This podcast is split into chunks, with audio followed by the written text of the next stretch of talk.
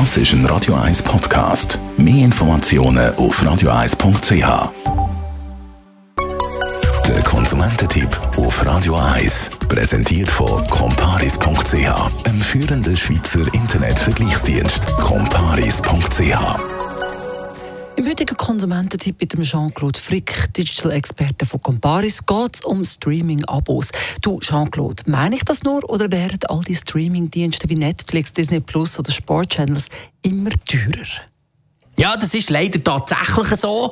Äh, die Dienste die haben in den letzten Monaten zum Teil deutlich aufgeschlagen. So ist zum Beispiel das Sportstreaming. Also wenn man zum Beispiel Fußball schauen, bei Swisscom ist deutlich teurer geworden. Aber auch Disney Plus wird aufschlagen. Auch dort geht es um einen relativ heftigen Aufschlag von 5 Franken pro Monat.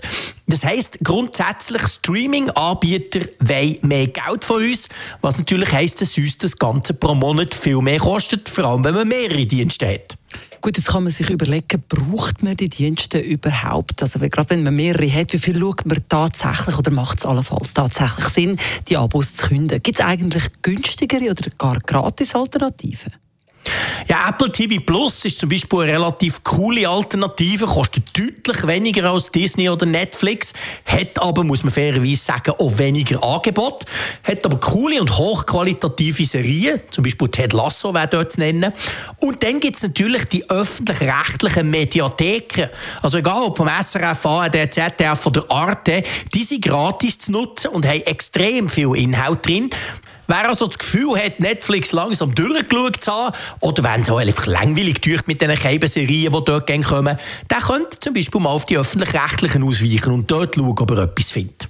Wenn wir jetzt seine alten loswerden, wie sieht es denn mit der Kündigung von Streamingdiensten aus? Was muss man da beachten?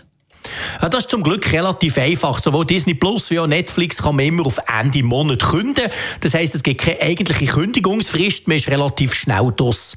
Was man muss beachten ist, dass wenn man sein Abo stilllegt, dass man durch das natürlich auch die ganze History verliert und der Algorithmus, der ihm Sachen vorschlägt. Also das heisst, wenn man Netflix komplett löscht und rausgeht und er ein paar Monate nicht mehr da ist, dann kann es sein, dass wenn man wieder neu einsteigt, dass dann eben die History weg ist und die Vorschläge wieder von vorne müssen anfangen aber ja, das finde ich jetzt nicht so schlimm, weil die Vorschläge meistens doof sind und ich eigentlich sowieso das schauen, was ich will. Von dem kann man darauf verzichten. Und es gibt ja auch Apps, die im neuen Inhalt vorschlagen.